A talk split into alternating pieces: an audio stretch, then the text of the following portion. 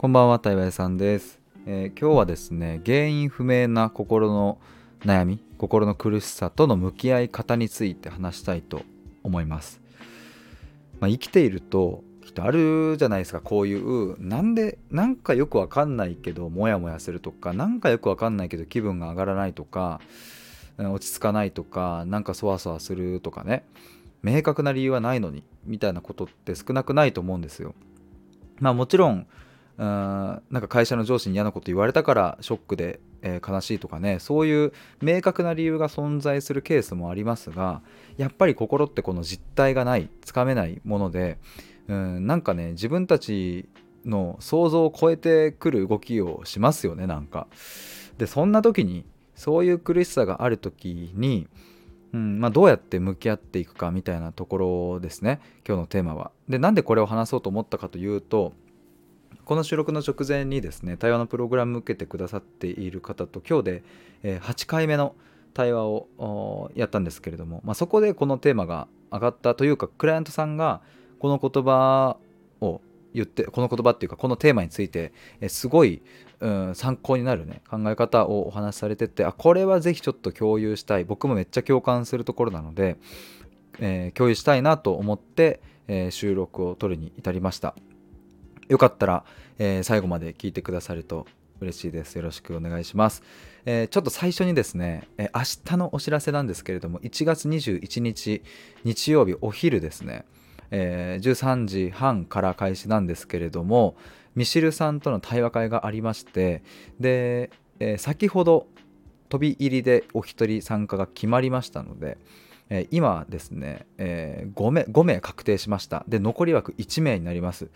なので、えーと、もしね明日行けるっていう方いたらですねちょっと僕まで公式 LINE までご連絡ください。で明日の時点でもしまだ5名しかいなくって残り1枠空いていればですね、えー、本当にマジでギリギリの飛び込み参加も OK なのでやっぱり行きますみたいな行けますみたいなのも OK なのでえっ、ー、と明日になっても埋まってなくて行けるっていうことがもしあればあそれでも OK ですのでぜひ僕の公式 LINE まで連絡いただければと思います。えーと、あとは2月24日はですね愛キエ対話会ということでミシルさんの4回目の診察を新刊を題材にしたえー、愛系対話会開催します。で、概要欄に、えーと、詳細ページ作ったのリンク貼っておきますので、ぜひこちらも確認してみてください。本買った人はもうぜひ、えー、参加してください。あとはですね、このミシルさんとこの前、大阪でトークイベントをやったアーカイブが出ておりますので、えー、こちらもリンク貼っておきます。覗いてみてください。えー、ということで、えー、今回の本題です。原因不明の心の悩み、苦しさとの向き合い方ということですけれども、えっ、と、まあね、あの、心と体で分けるとまずちょっと分かりやすいかなと思うんですがまず体の方ってやっぱり心より分かりやすいですよね。まあ、もちろん原因不明のお腹の痛みとかさそういうものってすごくうん嫌だったりしますよね。僕もあります。そういうのは。なんか背中が痛いとか足首が痛いとかなんかいろいろあるんですけれども。まあまあちょっと一旦置いといて。もし体がさ何か不調があればお腹が痛いとなれば内科に行ってみてそこでなんかあの胃に炎症が起きてますねとか僕過去に逆流性食道炎みたいになったことがあるんですけれどもあのそういうのもね行ったら判明してね薬をもらえてでその薬を飲めばまあまあとりあえずは安心できるかみたいなことってあると思うんですが、まあ、一方心っていうのは、まあ、確かにね分かりやすい原因があるケースももちろんありますがなんでか分かんないけどなんかモヤモヤするなんか苦しいなんか胸が詰まるみたいなことってあると思うんですね。でこういう時って体以上につかみづらいと思うんですよ。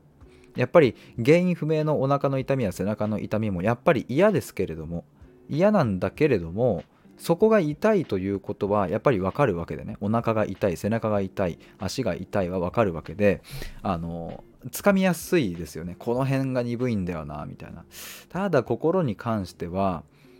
何とも言えないですよね。なんかこの辺みたいなのもないし。でで、えーと、やっぱりこういう時に大事になってくるのは、うん、この原因が分かんないからこそ原因を探るっていうことを、うん、地道に根気強くするっていうことなわけですよ。で僕は対話の中でそれをやっているわけですけれどもあの冒頭で言ったようにクライアントさんが言った言葉っていうのがこれが僕は本当に本質的だなと思うし大事だなと思うんですけれどもえっ、ー、と何ておっしゃったかっていうとですね一旦そういうことだと、うん、仮定してみる。その上で観察するっていうことですね。どういうことかっていうと原因は分かんない。このモヤモヤしてる、まあ、今回のクラントさんもですね、うん、自分の気持ちメンタルがこうちょっと上向かない。この原因は分からないんだけれども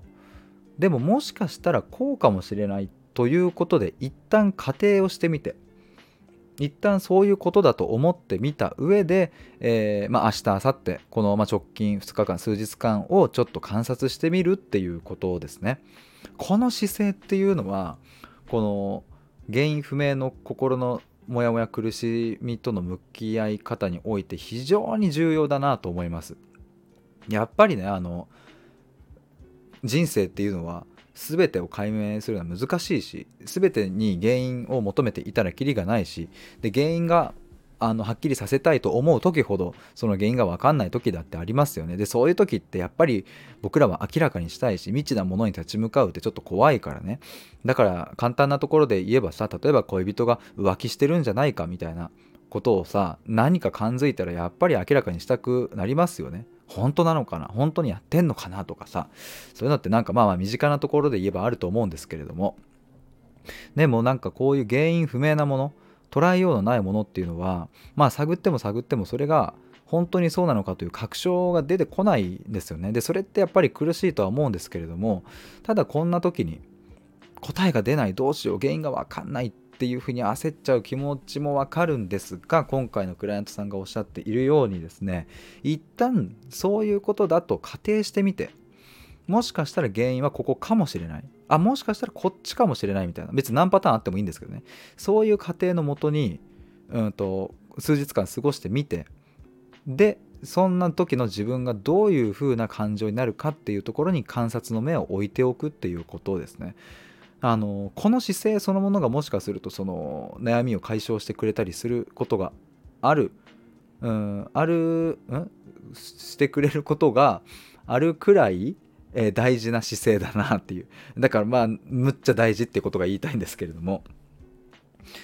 あのよく対話の中でもですね僕は過去のお話をよく聞くのでもしかするとその過去のその一件が今のその悩みにつながってるのかもなというのはあの僕もね話を聞いているとねつながる時があるんですけれども基本的に僕は全て、えー、ほぼ全て家庭で話を進めてたりするので非常に共感しますこの話はクランツさんに。あのもちろん僕のね話見解は伝えますよ。あのクライアントさんの話を聞いてね。僕はこう感じました。僕はこう思いますっていうのはあ伝えますがあくまでそれは僕から見たクライアントさんの、うん、状況を判断すると総合的に見るとこういうふうに見えますっていう。でもこれも一つの過程ですね。そうじゃないこともあるかもしれないっていう風なのを常に頭に置きながらクライアントさんと対話のやり取りをしているのでやっぱりですね仮定する仮説を立てるみたいなことっていうのはあの人間を捉えていく上では非常に大事な姿勢になってくると思います。うん、まあ時にねこうこれはこうだとあのバシンと決めるみたいなことの強さもあるとは思いますけれどもやっぱり心の動きなんていうのは日々変化するしね価値観も日々変化するしさだからあの人間ね一貫性が大事だと言われますけれども一貫性なんてあのそもそもあのない生き物だなと僕は思ったりします。これちょっと難しいんですけどね。えーとまあ、ここで言う一貫性がないなくていいじゃんっていうのは、まあ、考え方とかそういう面においてですね。あの要はうんそうだなじゃあ分かりやすいところで言えば恋愛で言ったらさ僕じゃ中学生の頃の僕の恋愛観と今の恋愛観はそれはまるで違うわけですよね。あの皆さんもねあの振り返ってみればあると思います。学生の頃は毎日会うことが絶対だと思っていたけれども20代30代になってくると毎日会うことが絶対ではないなってなってきたりするわけじゃないですか。あのまあ、そういうふうに人は考え方が変化するのでその点においては一貫性もクソもないわけですよね。あまあ、ただあちょっと補足しておくとうんとそうだなあの対話が大事だと歌って対話屋さんという肩書きで活動している僕がですね、えー、家族やあ大切な人友達そういう人には全然対話をしないみたいなあの対話なんていらねえだもんとりあえず感情ぶつけてなんぼだろみたいなことをしてたらそれはちょっと一貫性なくないみたいな。そういう意味での一貫性は僕は大事だと思っているので、えー、っとちょっと今補足をしましたがあまあまあ人間のね考え方価値観、えー、感じ方心っていうのは日々、えー、刻一刻と変化するもの。1秒前と今っていうのはあの厳密にはやっぱ違うんですよね。そういう違いの積み重ねが10年前と今日の違いを生み出しているのでまあ、なので、えー、そうやって人間を捉えていくとですね、あのどうしてもやっぱり仮説を立てる仮定するっていうその向き合い方その態度っていうのが、えー、非常に重要になってきます。でそうやって向き合う自分自身にもそうやって向き合うし、え、相手職場の人とか恋人とか子供とかにもそういう風な向き合い方をするっていうのが僕は、うん、すごく、うん、人間に対する誠実な態度なんじゃないかなと思ったりします。まあ、ちょっと話を戻しますと、まあ、今回は原因不明な心の不調悩みとの向き合い方というところですけれども、えーとまあ、一旦ね仮定してみる